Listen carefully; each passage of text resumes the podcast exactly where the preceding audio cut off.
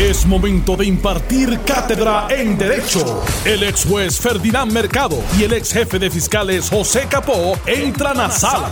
Todos de pie, porque a continuación arranca el podcast de Ante la Justicia. Y ya está con nosotros el ex juez Ferdinand Mercado, a quien le damos las buenas tardes, licenciado. Muy buenas tardes, distinguidos amigos. Saludos. Licenciado José Capo, ex jefe de fiscales. Buenas tardes, bienvenido. Alex, muy buenas tardes. Ferdinand y amigos de Noti1. Bueno, pues hoy surgió la sorpresiva, yo no sé si es sorpresivo o no, este, pues ya se había rumorado hace unos meses eh, que, el presidente de, la de la Junta de Supervisión Fiscal José Carrión III iba a estar presentando su renuncia y que había otros que iban a, renunciar, pero hoy se dio el anuncio de, Carrión III renunciando y de Carlos García renunciando también. Eh, y aunque sea un tema de la Junta y de cuestiones gubernamentales, recientemente hubo disputa legal eh, que incluso llegó al Tribunal Supremo de los Estados Unidos sobre si los nombramientos eran constitucionales o no, porque eh, se supone, ¿verdad? Según lo que se planteaba, que fueran al tribunal, al Senado de los Estados Unidos para ser confirmados y el Tribunal Supremo determinó que no, que los nombramientos según se hicieron fueron constitucionales. Recordemos cómo, cómo era, cómo es que, cómo dictaminó la ley promesa que se, antes que, se daban esos nombramientos. vamos a recordar que porque la definición que le dio el Tribunal Supremo, que eran funcionarios del gobierno de Puerto Rico todos pensábamos en un momento dado que como venía la ley promesa y los nombraba el presidente, pues obviamente eran funcionarios federales con jurisdicción sobre el territorio. Pero nos sorprendió la decisión del Tribunal Supremo para justificar, ¿verdad?, la validez de sus nombramientos en aquel momento, diciendo que eran funcionarios del gobierno que le responden y son del gobierno de Puerto Rico para administrar eso va a tener unas consecuencias, ¿verdad? Para bien o para mal. Pero ese fue el escenario que nos dejó esa edición y ahora esta noticia, que le añado al tema, sorpresivamente a 30 días de una primaria. Que la decisión eh, realmente eh, uno la puede marcar en validar sus acciones más que sus nominaciones. Y eh, cierta, ciertamente, pues habíamos adelantado que veíamos que el tribunal iba a hacer eso, eh, pero sus nombramientos están sometidos ante el Senado de los Estados Unidos porque el presidente los había renominado a todos o técnicamente los había, había enviado su nombramiento si eh, eran invalidados como quiera podían ser confirmados. Así que lo que ha pasado realmente es eh, sorpresivo desde el punto de vista del momento, porque no tenían que hacerlo eh, en el día de hoy, sobre todo, sobre todo después de haber aprobado el, plan eh, fiscal, el presupuesto, perdón, el presupuesto de, del país, que no dejaron que entrara en vigor el anterior como habíamos venido diciendo nosotros aquí. Eh, sino que certificaron su presupuesto. Que el anterior es de ellos también. Y el anterior es de ellos también, sí, sí, es de ellos. Eh, mira, estos nombramientos eh, realmente yo creo que el presidente de los Estados Unidos los puede hacer todos y los va a hacer todos en poco tiempo realmente. Vencen al antes del primero de, octubre. El, el, 8 de octubre. 8 de octubre.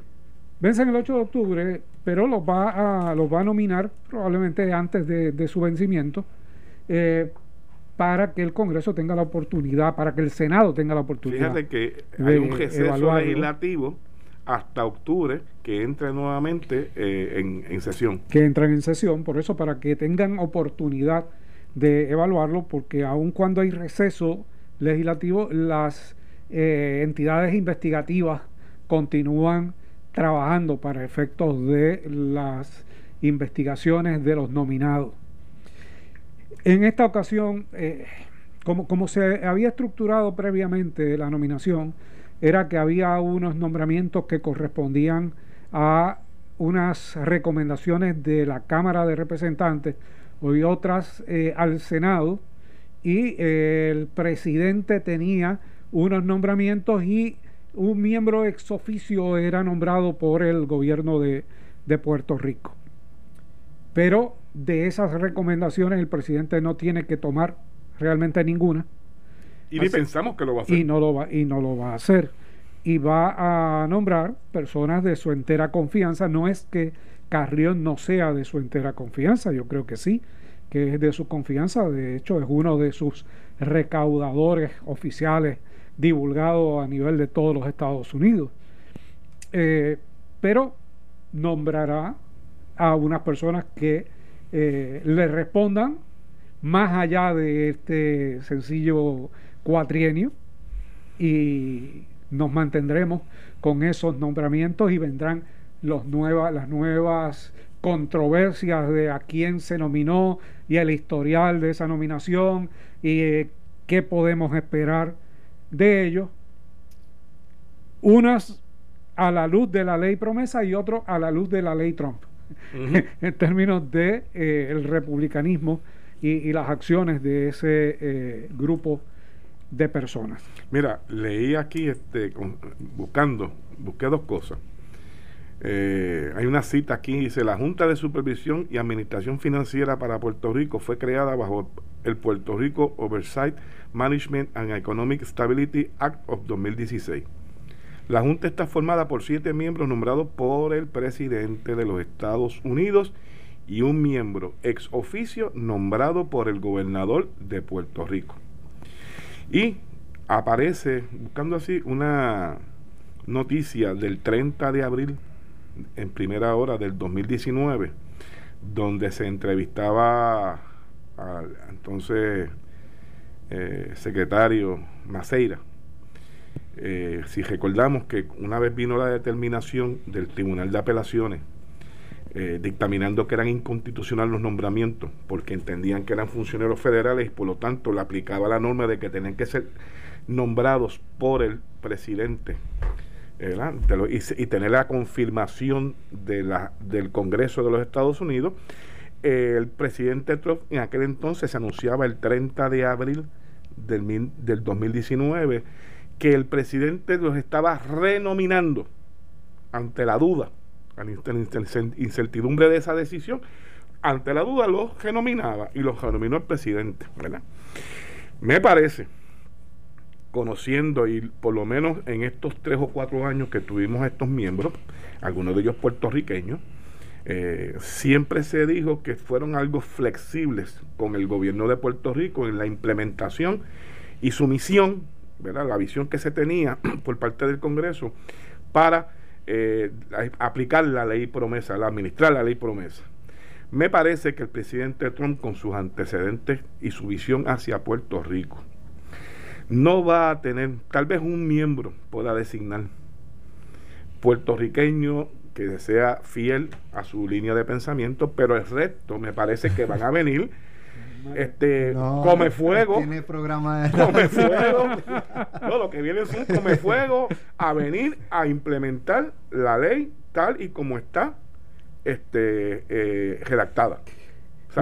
La verdad es que uno puede estar eh, y eso, eso no es bueno para nosotros, realmente, porque cuando tú ves a tener unas personas que vienen a aplicar, si vienen con el mismo concepto de austeridad, olvídate de los planes de retiro. Estamos hablando de otras, muchos otros renglones dentro de la ley que vamos a padecer todo el pueblo de Puerto Rico en medio de toda esta crisis de, huracanes, pandemia, eh, eh, recesión, bueno, una cosa nefasta, ¿verdad? Mira, la verdad que uno puede estar en contra de la Junta en términos de concepto, pero hay que reconocer que la Junta ha sido bastante flexible con el gobierno de Puerto Rico y que ha variado sus posiciones y que le ha dado oportunidad al gobierno para que el gobierno proyecte cambios y proyecte beneficios que, que, la Junta no ha eh, aprobado originalmente y que posteriormente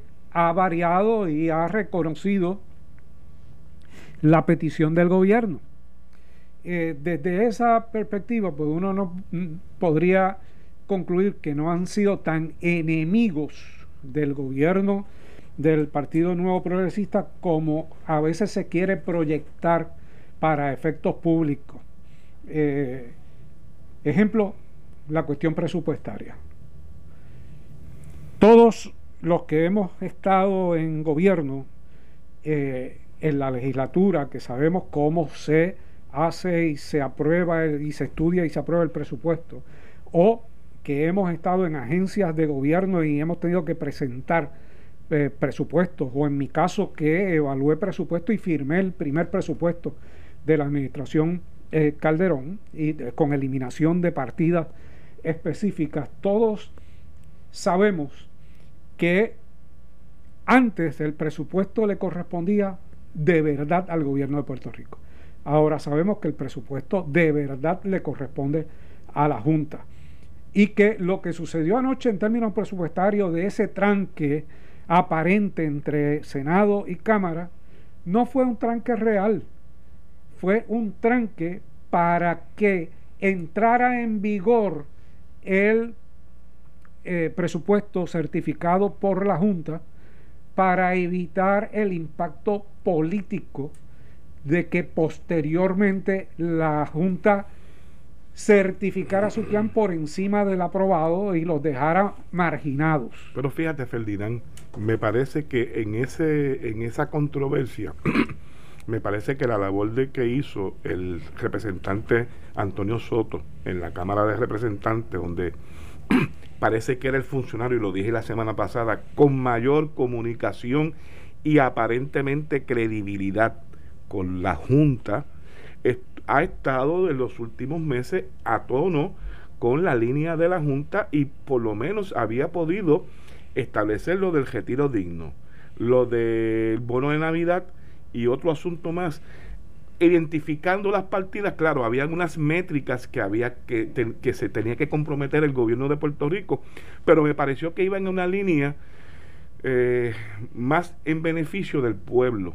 Y en esta pelea, realmente, porque aquí esto es una pelea entre los dos bandos, y aunque tenga la consecuencia, como tú dices, de permitir que no adjudicarse el, posterior incumplimiento o la no aprobación a achacárselo a la Junta, pero me pareció que en esa línea eh, era correcta la línea que llevaba la Cámara de Representantes. yo creo que la Cámara llevaba una línea correcta, pero en términos políticos, el presidente del Senado llevaba otra línea, y era la línea de eh, establecer que no iba a dejar que la Junta le lesionara su poder como presidente y su poder legislativo.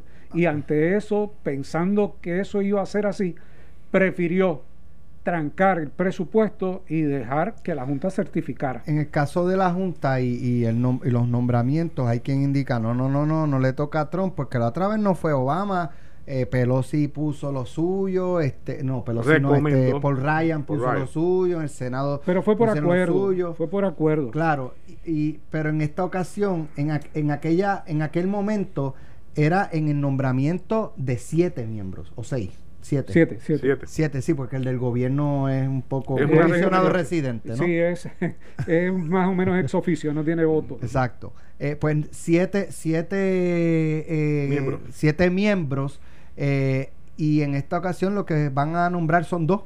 Y son mm. dos que fueron republicanos. Republicanos, por la parte republicana. Así que probablemente. No, necesariamente van a nombrar dos porque los otros vencen igual. Y no, y están hablando que van a ser, prácticamente van a ir Pero estaban renominados ya. Los, otros vencen. Estaban, ya estaban renominados. Todos estaban, todos estaban todos Estaban renominados. O sea, el presidente puede sencillamente convencer a los dos que dicen que no eh, van a continuar y dejar sus renominaciones o sustituir a los que ya renominó, retirar sus nombramientos y enviar otros nuevos. Los siete. Los siete, sí, sí. Él, él, realmente en este momento él tiene el poder de eh, nominar La parte política, eh, ¿es algo que Trump esté pensando realmente? Miren, yo brego después con eso. Este, sigan como puedan. Yo creo que él no está pensando en otra cosa. es la parte puramente política de control absoluto, de control absoluto, eh, porque todo el que conoce promesa sabe que se trata del supragobierno. Cuando hablo del supragobierno es que es quien realmente gobierna por encima del gobernador, por encima de la legislatura y por encima del eh, poder judicial. Todo el mundo que conoce promesa sabe que inclusive enmendó la constitución, promesa sin decir específicamente que estaba enmendando la constitución. Por lo tanto, el presidente de los Estados Unidos sabe que tiene más o menos el mismo poder que tenían los, los presidentes cuando nominaban un gobernador, en, Puerto Rico. Y ante, ante eso, eso es lo que va a hacer. Él va a nombrar el presidente, próximo presidente de la Junta. En la mentalidad del presidente de los Estados Unidos será el procónsul, será el gobernador realmente del país, el que él quiere que gobierne en su nombre. ¿Nombrará puertorriqueños Donald Trump? Tal vez uno para disimular. Yo lo dije, tal vez uno, pero el, resto. pero, el resto. No me cabe la menor duda que vienen y, los, y le vienen con una agenda republicana y no es no es no nos tenemos que alarmar porque obviamente su línea de pensamiento o sea, y si vemos el trato que le ha dado a Puerto Rico y su confrontación con el gobierno de Puerto Rico, pues uno puede imaginarse por la línea que vienen. Sí, probablemente nomine uno de sus buenos amigos. Eh, Wall Street. De Wall Street, sí, sí. Vamos a la pausa, regresamos. Oye, hay una querella policíaca en el Capitolio. ¿Cómo va a ser? ¿Por qué? Parece, como dicen en el argot callejero, le dieron una prendida a un asesor de Johnny Méndez. Estás escuchando el podcast de Ante la Justicia de Noti1630. Bueno, ya estamos de regreso aquí en eh, Ante la Justicia. El jefe de los asesores de la oficina de presidencia de la Cámara, Carlos Rivera, presentó una querella ante la policía por una supuesta agresión de parte de un grupo de manifestantes que llevaban varios días acampando en las afueras del Capitolio y que reclamaban un retiro digno, que se retirara un proyecto legislativo eh, que crea el, retiro digno, ¿verdad? Así se llama la ley, la ley de retiro digno. El incidente ah, se suscitó a eso de las 10 y 40 de la noche y es descrito como un motín en la querella de la policía. Eh, según eh, se ha manifestado, los protestantes manifestantes intentaron entrar al Capitolio por el área del anexo de la Cámara poco antes que terminara el último de sesión. Al momento de los hechos, se desconocía que la legislatura había tomado la determinación de colgar el proyecto.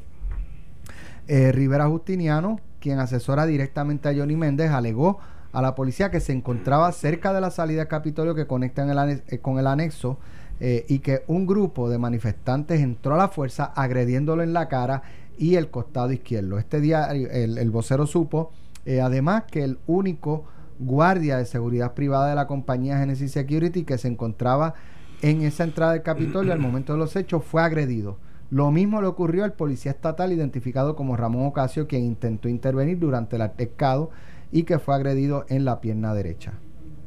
¿Lo arrestaron?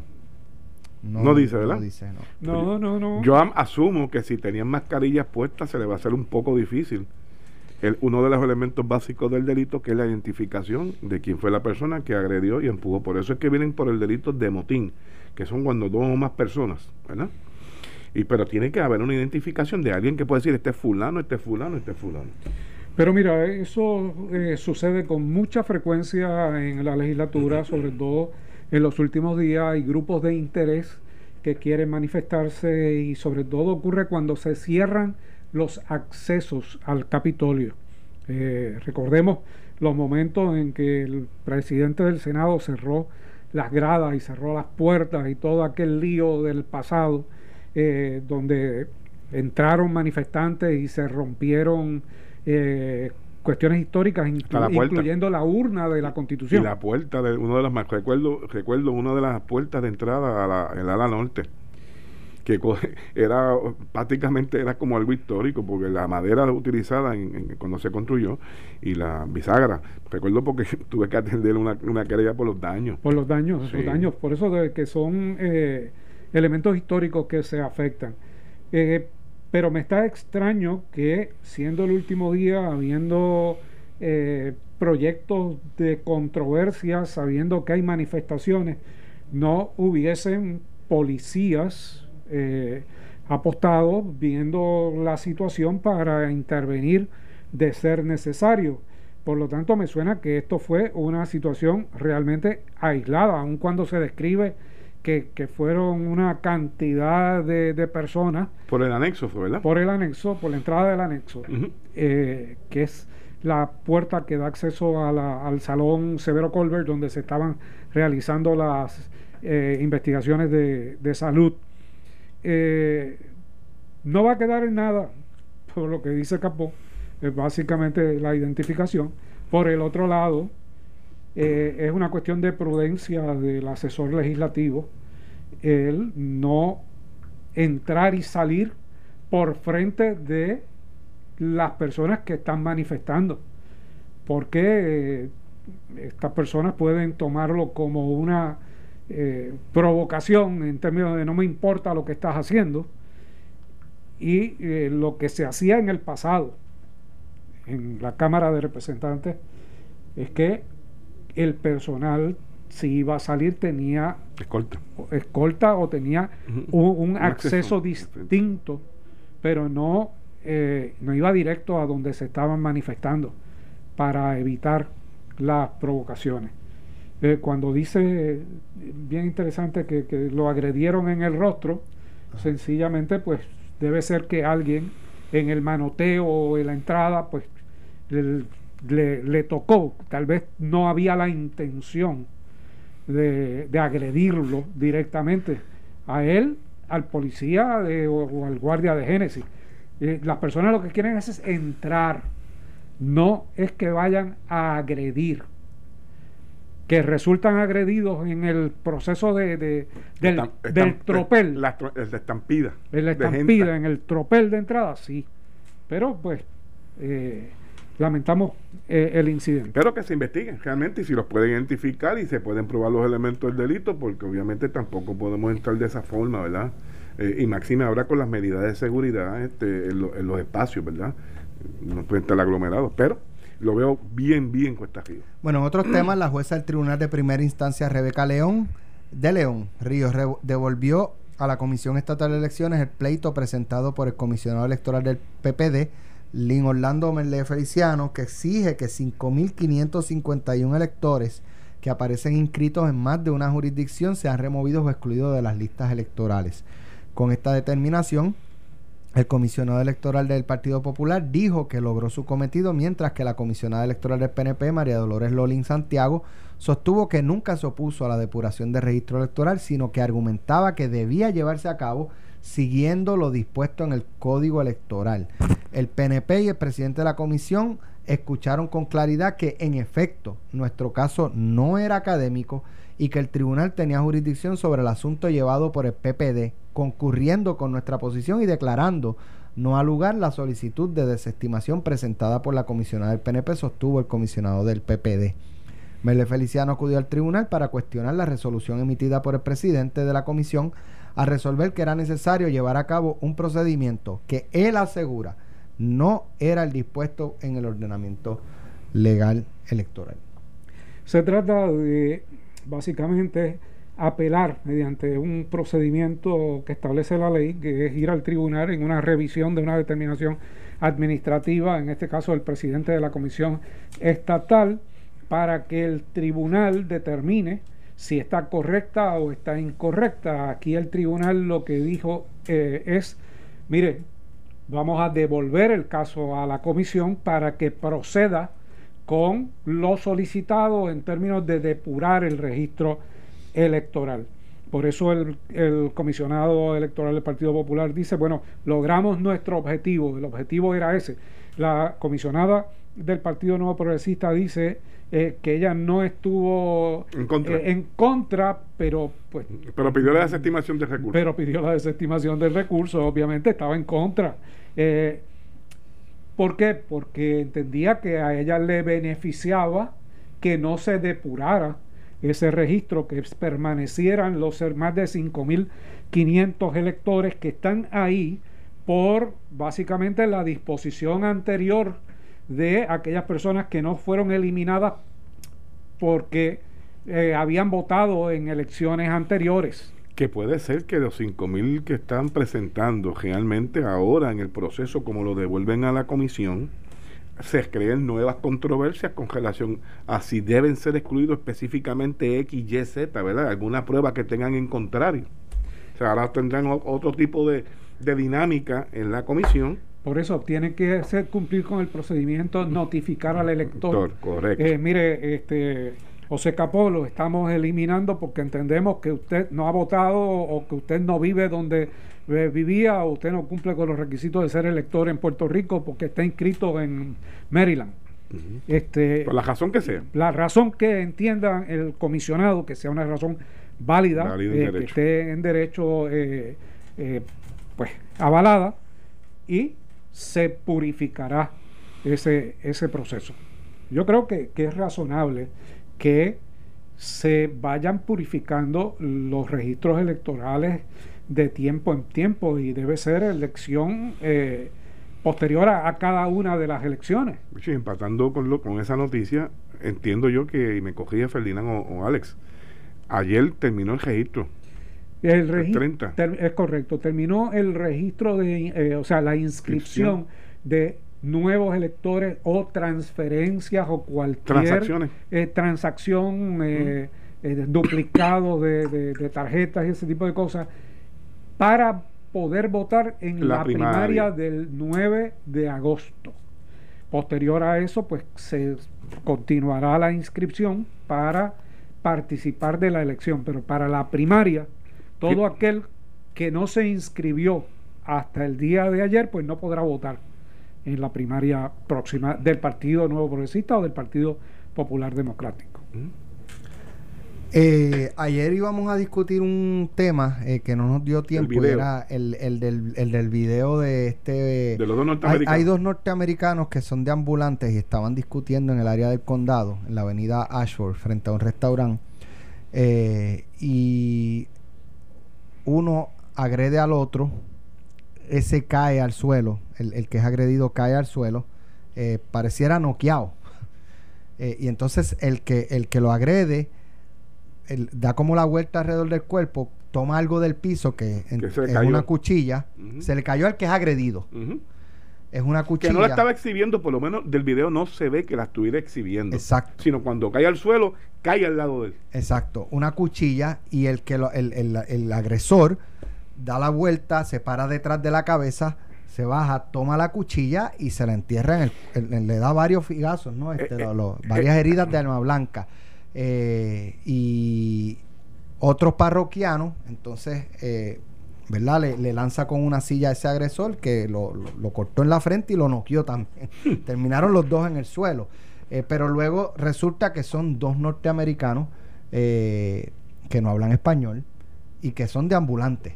Eh, lo que a su vez trae otro tema nuevamente de, la cantidad de ambulantes norteamericanos que no hablan español y cómo llegan a Puerto Rico y empiezan a deambular de otras eh, nacionalidades. hay, hay deambulantes de todas las nacionalidades, curiosamente, en, Puerto Rico y eh, se ubican en estos centros como, turísticos, como, como el condado, con un agravante, porque en un momento determinado se ubicaban pero la mayoría o padecen de facultades mentales o son narcodependientes. O la combinación de ambos. O la combinación de ambos. Y eso se mezcla con la ausencia de, la policía turística. ¿Cuánto tiempo tardó allí en llegar, este, a, llegaron a auxiliar a este ciudadano y a tomar control? Que, en, un, en, un, momento, en un momento hubo policía turística en el área eh, del condado eh, cuando hablo de policía turística no es que llamen a una patrulla este, que vaya allí a bregar con los turistas, es, es policía especializada para eh, trabajar. Hablan idiomas, hablan, hablan varios idiomas, este, conocen el comportamiento, se, se compenetran con la comunidad eh, completa comercial eh, y pues lamentablemente eso no existe aquí, pues tardó de la calle Bastante tiempo, bastante tiempo en llegar eh, la policía. Es muy lamentable porque aun cuando sean extranjeros, el turista que también, el turista legítimo que también es extranjero, no lo ve desde el punto de vista de que, de que son extranjeros, son eh, ellos Ocurre en Puerto Rico. están en Puerto Rico y es lo, lo que ven Y eso es lo que ocurre en este país. Y aunque los turistas no están entrando realmente, pero el video se convirtió viral. Viral. Esto, corrió como pólvora. Este, fíjate, ahora que tú dices eso, Alex, eh, si bien es cierto que desde nosotros estamos viendo el video desde el momento que la persona empezó a, filmar, no sabemos qué ocurrió antes de eso, ¿verdad? Lo que vemos es a un individuo con una, una butaca, una silla, un stool, con las puntas hacia, hacia el agresor, se ve, hacia, hacia la otra persona, no se ve el cuchillo o la cuchilla, pero cuando cae al suelo inmediatamente parece que estaba en un sitio que el que está tomando el video no lo veía pero por eso tal vez el otro está con la silla, con las puntas, las patas, hacia, en, dirección hacia él. En protección. En protección. ¿verdad? Lo único que obviamente cuando le, le, da con la punta de la silla, cae al piso y recoge esa arma y obviamente en varias ocasiones. No sé qué pasó posterior, pero entiendo que la policía arrestó a ambos. Eh, uno está en el hospital y el otro estaba arrestado. Sí, el que cayó ha chocado después que le dieron con el sillazo.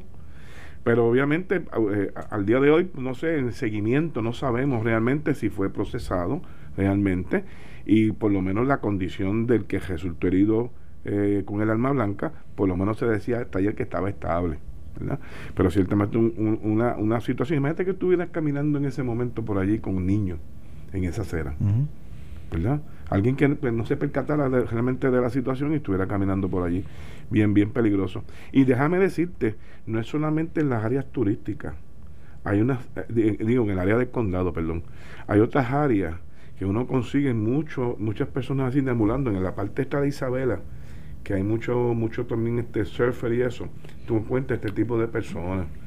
Eh, en, si tú vas a Culebra, también hay unas áreas también que vienen de las islas. En Rincón también. En Rincón se consiguen. Esta, es una situación eh, donde, donde se ubican, se ubican eh, turistas por alguna razón o por algún deporte, pues eh, está ocurriendo, está ocurriendo esto. son muchas cosas que tenemos sueltas en este país, probablemente porque le estamos dedicando nuestro esfuerzo y nuestra atención a otras cosas más eh, urgentes o llamativas, pero esa situación social se va acumulando hasta que desemboca en un problema inmanejable si lo dejamos, si lo dejamos eh, suelto. Bueno, mañana ¿Viste la cantidad, antes que nos vayamos, viste la cantidad de, de, de nominados que hizo la gobernadora a distintos puestos, fiscales, jueces, registradores de la propiedad, miembros de juntas? sobre 10 o 12 personas que ayer el Senado le dio la información a Fortaleza que los retirara porque no tenían los votos para ser confirmados. Antes de colgarlos, y antes de colgarlos, pidió que los retirara. Y Fortaleza los retiró sobre 10 nominados. Incluyendo jueces. Una, incluyendo dos jueces. Que me parece que una, yo no había visto la cantidad de personas cuando se supone que precisamente, como lo hemos dicho anteriormente, con el consejo y consentimiento de la legislatura, esos candidatos hayan pasado algún tipo de screening, ¿verdad? De, de evaluación para evitar esto mismo. Y son más de 10. que viene después? Una extraordinaria. ¿Cómo van a hacer ahora? ¿O es una estrategia igual que la del presupuesto? ¿Verdad? Para discutirse después una extraordinaria. La, la cantidad que me tocan a mí y, las, que te tocan a ti. las que te tocan a ti. Esto fue el podcast de Noti 1630. Ante la justicia. El único programa en la radio con un Dream Team de expertos en derecho. Dale play a tu podcast favorito a través de Apple Podcasts, Spotify, Google Podcasts, Stitcher y notiuno.com.